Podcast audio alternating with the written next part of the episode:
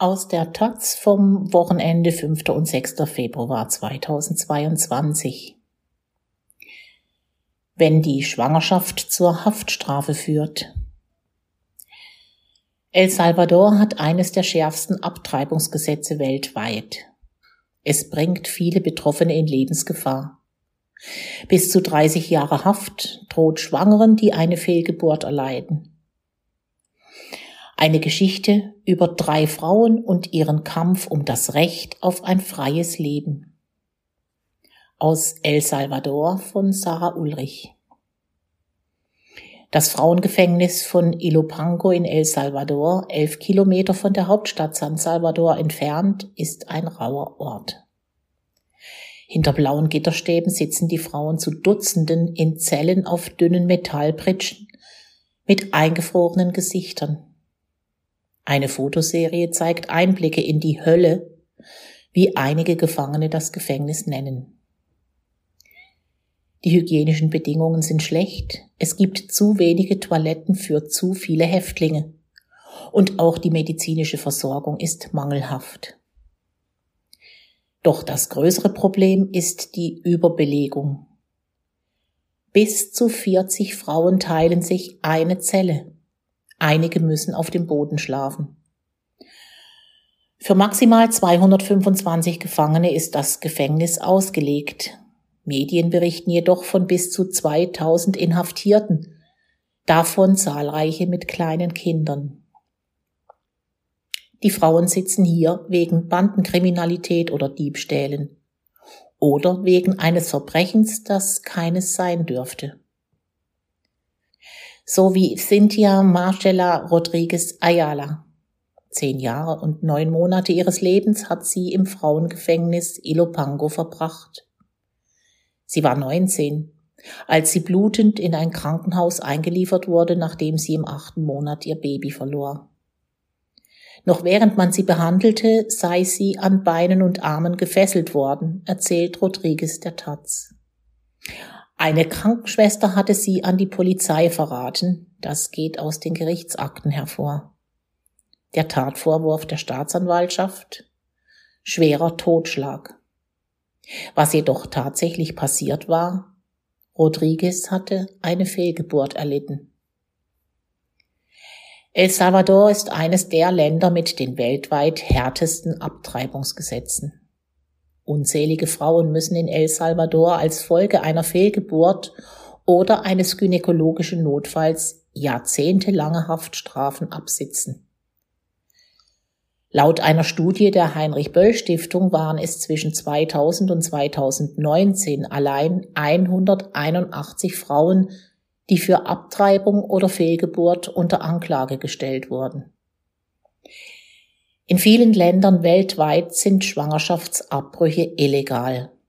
Doch in kaum einem Land werden die Strafen so hart durchgesetzt wie in dem stark konservativ religiös geprägten El Salvador.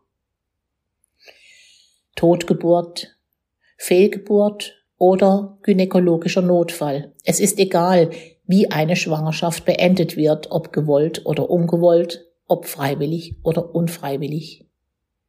Stirbt der Embryo oder Fötus, gilt es als Mord oder Totschlag. Auch wenn eine Frau vergewaltigt wurde, ihr Leben durch die Schwangerschaft bedroht ist oder sie noch ein junges Mädchen ist.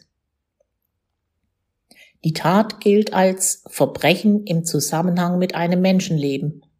So steht es im Gesetz. Dieser Text erzählt die Geschichten von drei Frauen und ihren Unterstützerinnen.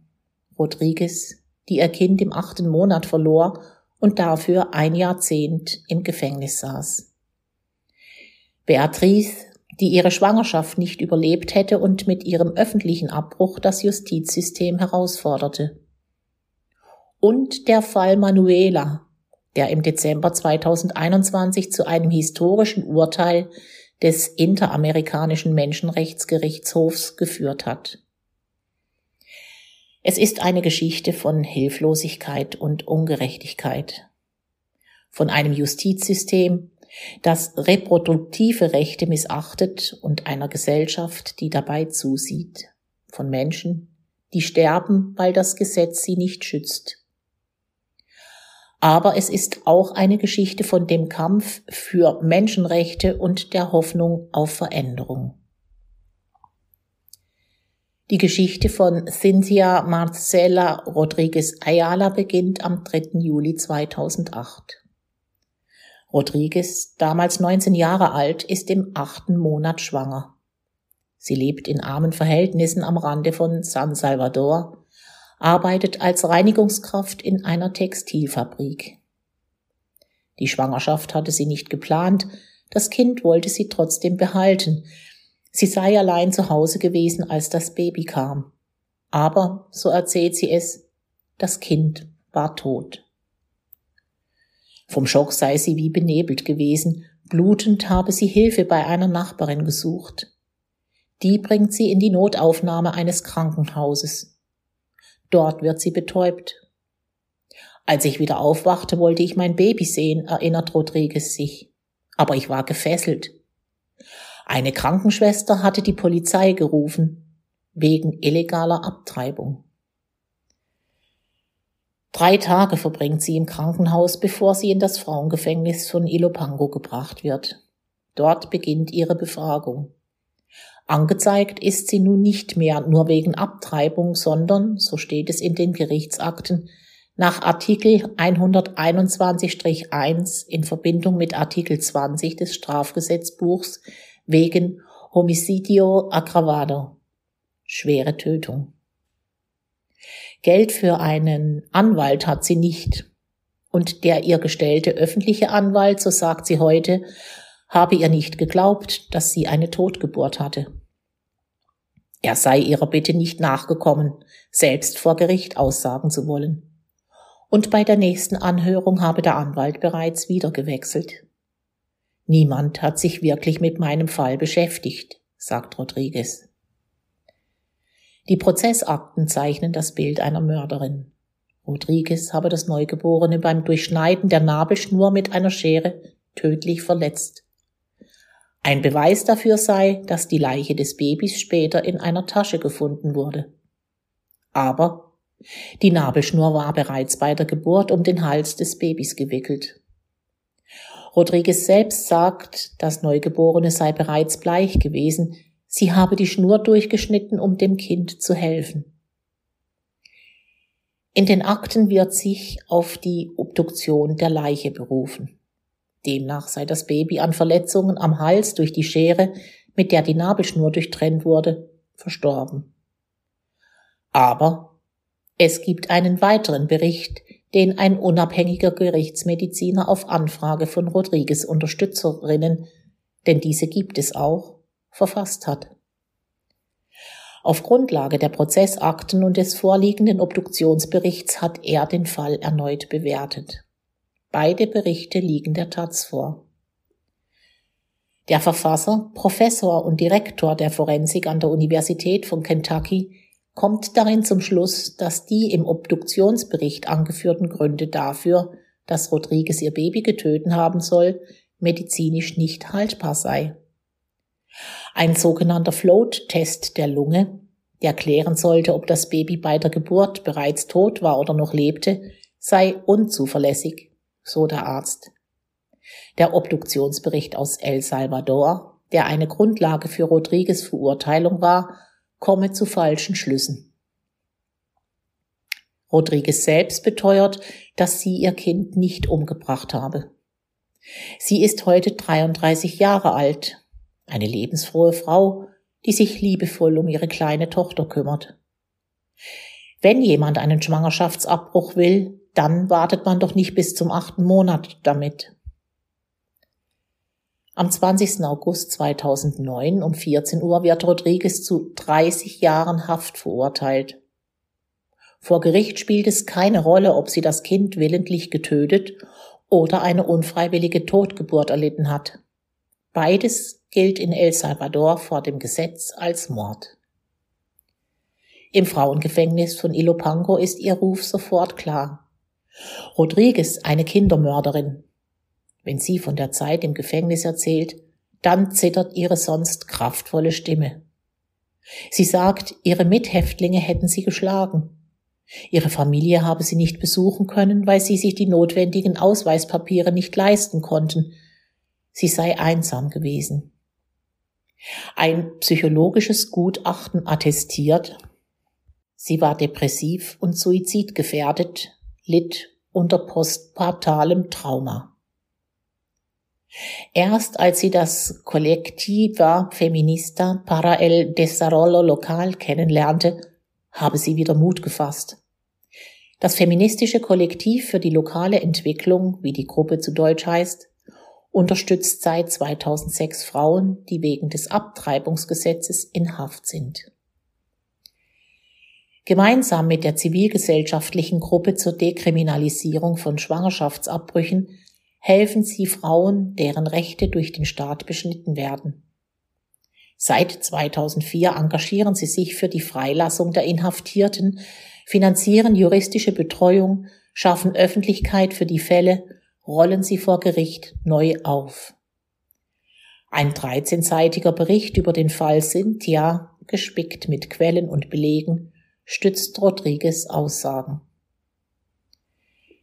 Das Kollektiv hat Rodriguez während ihrer Gefängniszeit unterstützt, sie mit Hygieneartikeln versorgt, ihr juristische Unterstützung zugesagt.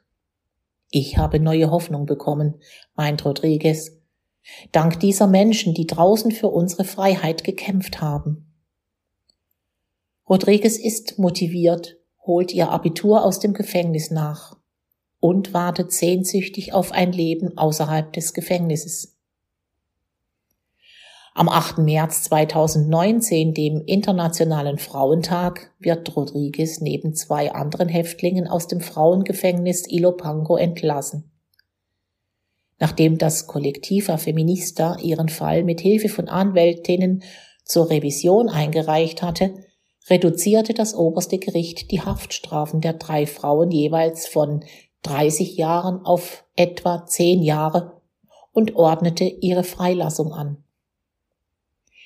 Es gibt ein Video dieser Freilassung. Rodriguez im weißen T-Shirt und Jeans lächelt. Der Presserummel ist groß. Sie umarmt ihre Familie, das Gesicht voller Freude und Erleichterung, vielleicht auch ein wenig Triumph. Sogar der anwesende Minister für Justiz und Sicherheit sagt, der Staat muss diese Gesetze evaluieren.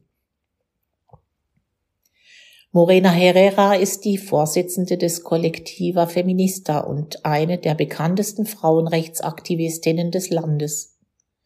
Im Dezember 2021 sitzt die 62-Jährige mit rund einem Dutzend Aktivistinnen der Gruppe in einem großen hellen Saal eines alten Kolonialhauses in der Kleinstadt Sukitoto und bilanziert das vergangene Jahr. Das Treffen findet geheim statt. Morena Herrera kämpft diesen Kampf schon seit vielen Jahrzehnten. Wenn sie erzählt, dann tut sie das ohne Punkt und Komma. Sie kennt die feministische Geschichte El Salvadors genau, kann sich an jedes Detail erinnern, an jede Anhörung, jeden Meilenstein, sogar an die Gefühle, die sie damals hatte. Insbesondere an den 27. April 1998. Es war der Tag, an dem die Neugestaltung der Abtreibungsgesetze diskutiert wurde. Zuvor wurden Abbrüche zwar bestraft, aber es gab Ausnahmen, wie gynäkologische Notfälle oder Fehlbildungen des Fötus. Dieses Gesetz sollte nun nach den Vereinbarungen des Friedenvertrags und durch den starken Einfluss der katholischen Kirche bei diesen verschärft werden. Bei der legislativen Versammlung war auch Herrera mit ihrer Gruppe anwesend. Sie war damals 36. Es war eine lange Nacht, erinnert sie sich. Und ich hatte das Gefühl, dass heute Nacht eine Entscheidung fällt, die schwere Konsequenzen für die Frauen in diesem Land hat. Sie sollte Recht behalten. In jener Nacht wurde die Grundlage geschaffen für die bis heute existierende Kriminalisierung von Schwangerschaftsabbrüchen.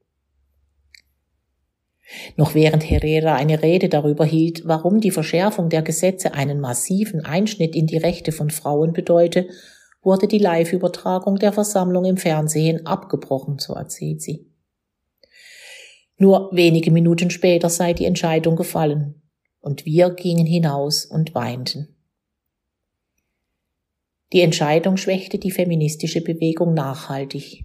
Es gab zwar eine kraftvolle Demonstration im Anschluss, meint Herrera, aber danach folgte für mehrere Jahre eine Stille. Warum?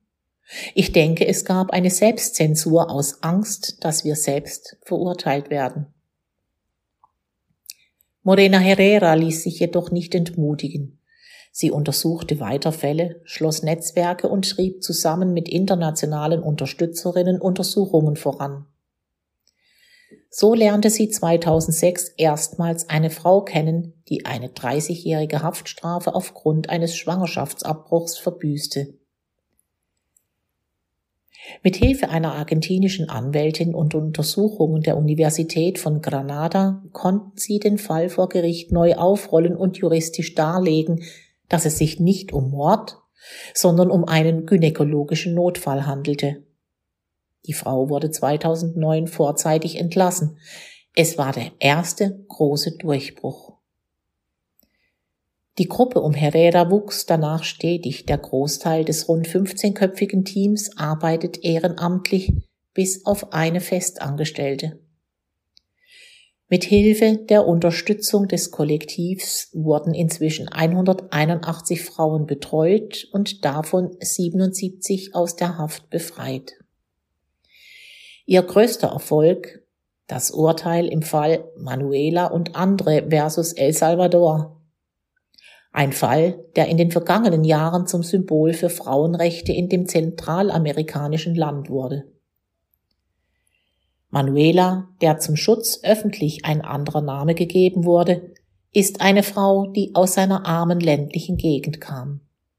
Sie war Analphabetin, lebte mit ihrer Familie in prekären Verhältnissen. Auch sie war zuvor wegen schwerer Tötung an ihrem Neugeborenen inhaftiert worden. Am 28. Februar 2008 hatte die Polizei die Leiche des Babys in einer Klärgrube nahe ihrem Haus gefunden. Umgebracht hatte sie es nicht. Das Kind war bereits tot, als es auf die Welt kam.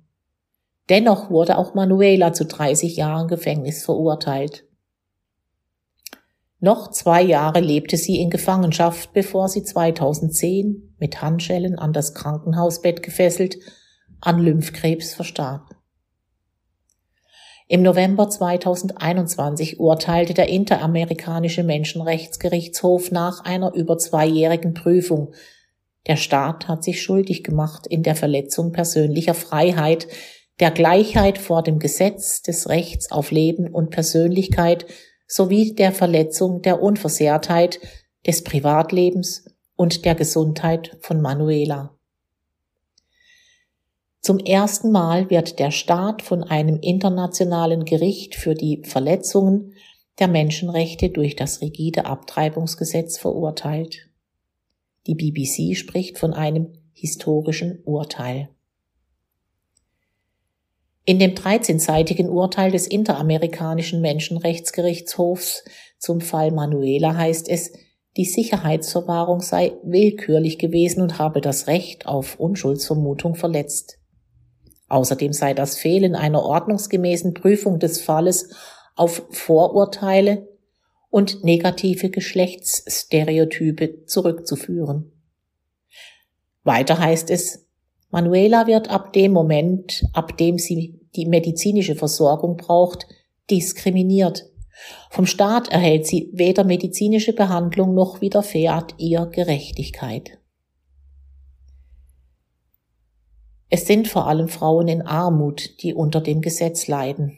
Oftmals leben sie in ländlichen Gebieten, sind unterernährt, ohne Zugang zu fließendem Wasser. Private Krankenversicherungen sind teuer, die staatliche Versorgung ist mangelhaft. Weil sie kaum Zugang zu medizinischer Versorgung haben, erleiden sie öfter gynäkologische Notfälle oder Fehlgeburten. Die wenigsten können sich eine medizinische Betreuung der Schwangerschaft überhaupt leisten. Und auch Frauen, die eine Schwangerschaft bewusst abbrechen wollen, haben es schwer. Unbegleitete Abbrüche können lebensgefährlich sein. Laut der WHO zählen illegalisierte Abtreibungen zu den Gründen, die am häufigsten zu Müttersterblichkeit führen.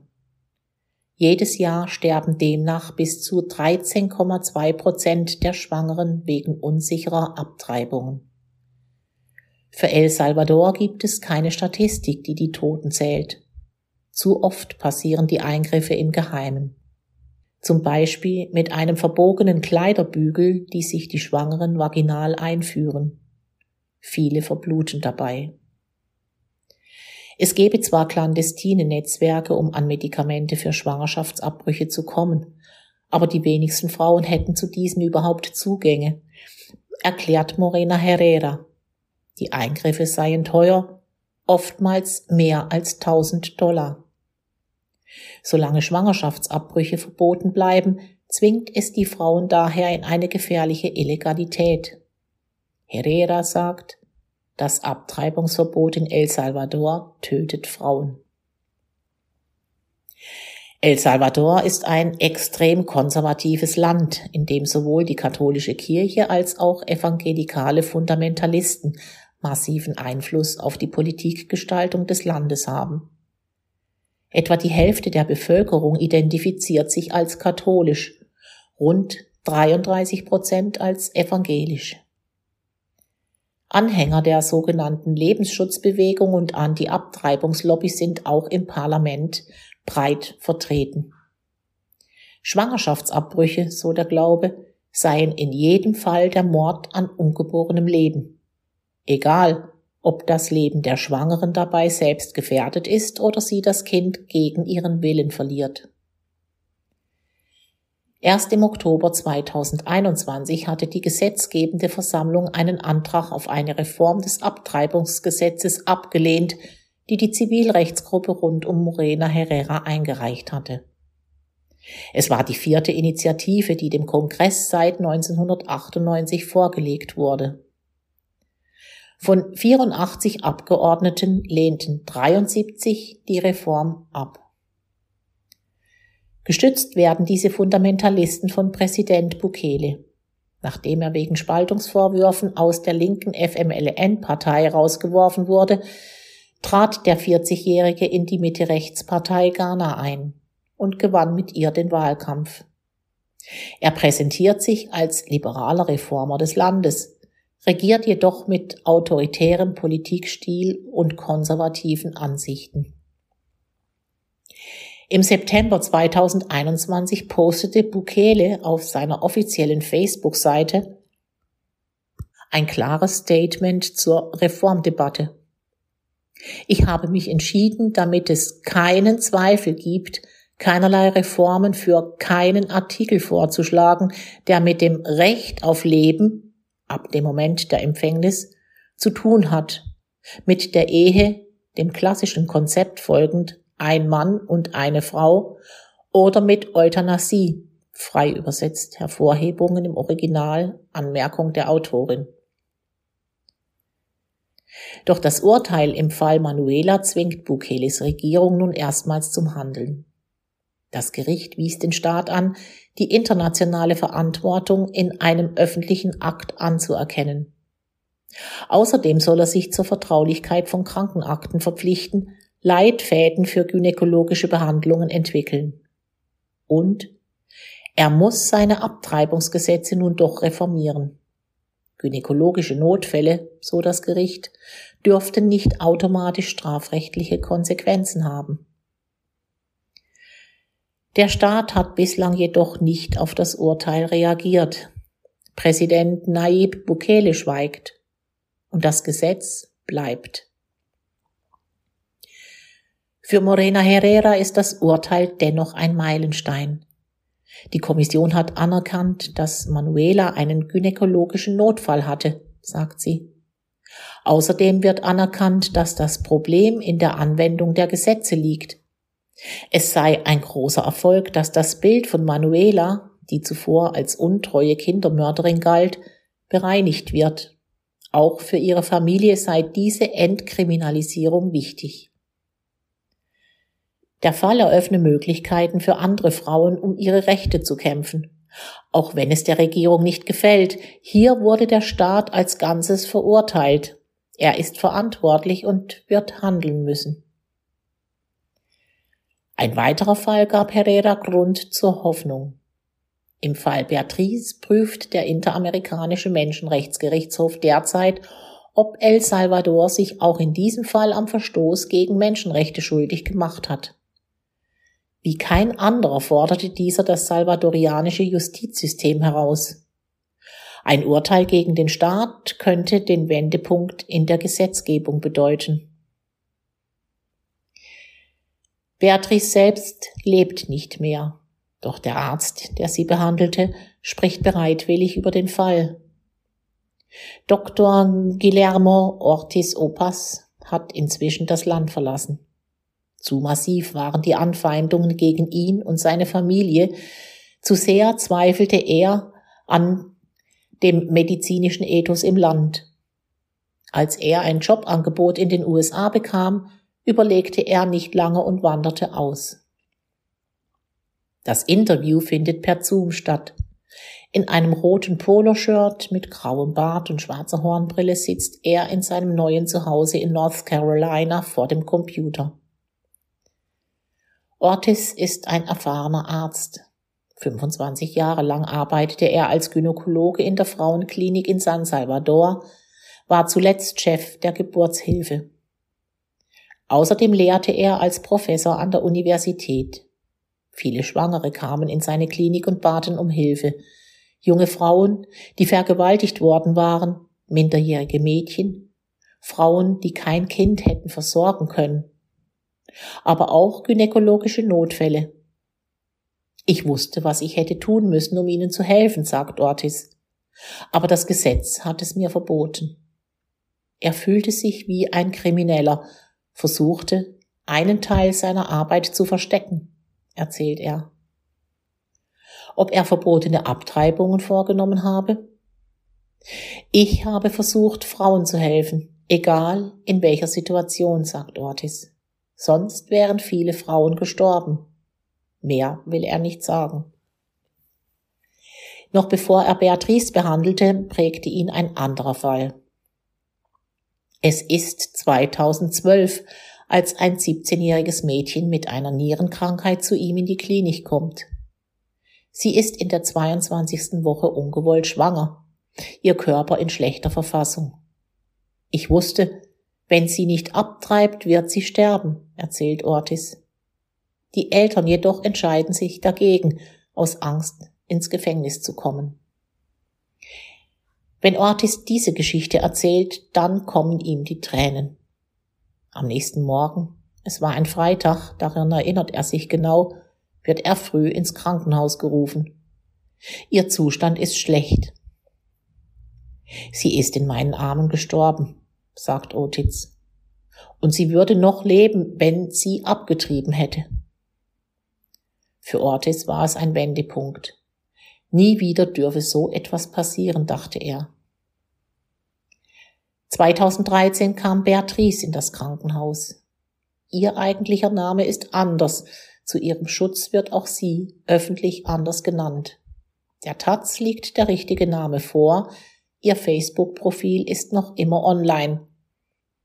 Inzwischen ist Beatrice an den Folgen eines Verkehrsunfalls gestorben. Als sie zu Dr. Ortiz kommt, ist Beatrice 20 Jahre alt und in der zwölften Woche schwanger. Der Fötus jedoch ist unterentwickelt, ohne Gehirn. Es ist klar, dass er außerhalb des Uterus nicht überleben würde. Und auch Beatrice war in Lebensgefahr. Mit 18 wurde bei ihr die Autoimmunerkrankung Lupus diagnostiziert. Ihr Körper war schwach. Schon ihre erste Schwangerschaft löste bei ihr die lebensbedrohliche Erkrankung Präeklampsie mit Bluthochdruck aus. Damals überlebte ihr Sohn, doch diesmal war es anders. Ein medizinisches Komitee aus 13 Fachärztinnen unter der Leitung von Dr. Ortiz war sich sicher, der Fötus würde eine Geburt nicht überleben und Beatrice würde während der Schwangerschaft sterben. Aber sie wollte leben. Eine geheime Abtreibung war nicht möglich, weil alle von dem Fall wussten, sagt Dr. Ortiz. Der juristische Weg war der einzig mögliche. Ortiz überredete den Klinikdirektor und andere Kolleginnen, ihn zu unterstützen. Sie schrieben Briefe an den Gesundheitsminister, an das Menschenrechtsbüro. Die einzige Antwort, so erzählt es Ortiz, wir können euch nicht helfen. Deshalb riet er Beatrice, ihn auf unterlassene Hilfeleistung zu verklagen. Er und die Anwälte sahen darin den einzigen juristischen Weg, sie zu retten. Wenn das Gericht entschied, dass Dr. Ortiz ihr helfen müsse, dann müsste es auch anordnen, einen Schwangerschaftsabbruch durchzuführen. Es war eine schlimme Zeit für mich, erzählt der Arzt heute. Ich wurde angegriffen, im Krankenhaus wollte niemand mit mir sprechen, weil niemand mit dem Fall zu tun haben wollte. Am 11. April 2013 reicht Beatrice die Klage ein. Sie fühlt sich immer schwächer. Die Zeit wird knapp, denn es ist klar, dass der Gesundheitszustand ab der 28. Schwangerschaftswoche noch schlechter würde. 81 Tage später die Entscheidung. Eine Abtreibung ist und bleibt illegal. Er will ihr helfen, also entscheidet er sich für einen minimalinvasiven Kaiserschnitt, um den Fötus zu entfernen. Der Eingriff gelingt. Beatrice überlebt, der Fötus stirbt fünf Stunden später. Verurteilt wird niemand. Ortiz hatte, indem er das Baby durch Kaiserschnitt lebend zur Welt brachte, einen Weg gefunden, die Illegalität zu umgehen. Ich mache nichts Falsches, meint Ortiz, als würde er sich das selbst versichern müssen. Ortiz hat diese Geschichte schon dutzende Male erzählt. Und dennoch wühlt sie ihn noch immer auf. Ich weiß, dass ich Frauen helfe. Sie würden sonst sterben. Der Fall Beatrice erweckte internationale Aufmerksamkeit. Am 29. November 2013 reicht sie Beatrice mit der Unterstützung des Kollektiva Feminista beim Interamerikanischen Menschenrechtsgerichtshof Klage gegen den Staat El Salvador ein. Sie fordert Wiedergutmachung für das, was sie aufgrund des verzögerten Schwangerschaftsabbruchs hat erleiden müssen, und sie will eine Reform des Abtreibungsgesetzes. Am 7. September 2017 erklärt die Internationale Menschenrechtskommission, die die Fälle für das Gericht prüft, die Klage für zulässig. In dieser Zeit plant Beatrice auch das Land, das ihr so viel Sorge und Leid angetan hat, zu verlassen. Einen Monat später jedoch stirbt sie an den Folgen eines Motorradunfalls. Ihr Fall aber geht weiter bis heute. Vier Jahre und vier Monate später, am 12. Januar 2022, veröffentlichte die Interamerikanische Menschenrechtskommission eine Meldung. Sie habe die Klage an den Gerichtshof weitergeleitet. Die Begründung El Salvador hat das Recht auf Leben, menschliche Behandlung, juristischen Schutz, Privatsphäre, Gleichheit vor dem Gesetz und Gesundheit verletzt. Außerdem habe der Staat Artikel 1 und 6 der Interamerikanischen Konvention zum Schutz vor Folter und Artikel 7 der Belem-Konvention zum Schutz der Frauenrechte verletzt. Eine öffentliche Anhörung des Interamerikanischen Menschenrechtsgerichtshofs im Fall Beatrice wird für die kommenden Monate erwartet. Eine Entscheidung kann noch einige Jahre dauern. Sollte El Salvador verurteilt werden, wäre es das zweite Mal, dass sich das Land an Verbrechen gegen die Menschlichkeit schuldig macht. Der Handlungsdruck steigt. Auch der Kampf um die Rechte der Inhaftierten geht weiter. Unter dem Slogan Hashtag Nosfaltanlass 17 zu Deutsch uns fehlen noch 17, machen die feministischen Aktivistinnen und Aktivisten auf die noch immer unrechtmäßig Inhaftierten aufmerksam.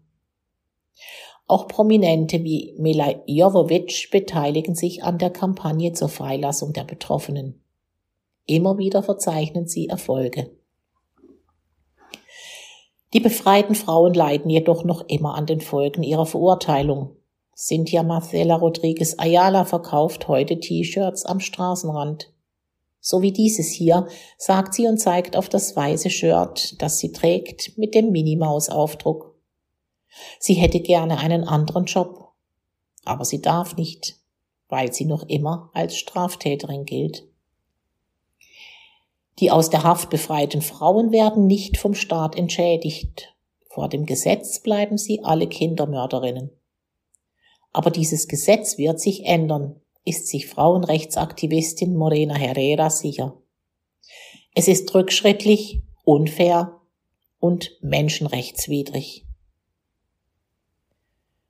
Sarah Ulrich, 29, ist freie Reporterin.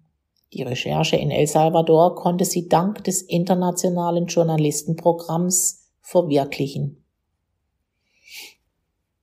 25.000 Frauen werden ungefähr jährlich in El Salvador vergewaltigt und misshandelt. Quelle Amnesty International. Null Toleranz gilt nicht nur in El Salvador, auch in Malta, der Dominikanischen Republik, Haiti, Honduras, Nicaragua und Surinam gelten kompromisslose Abtreibungsverbote. Quelle Heinrich Böll Stiftung 25 Millionen unsichere Abtreibungen werden geschätzt jährlich weltweit durchgeführt. Viele führen zum Tod der Frauen. Quelle Amnesty International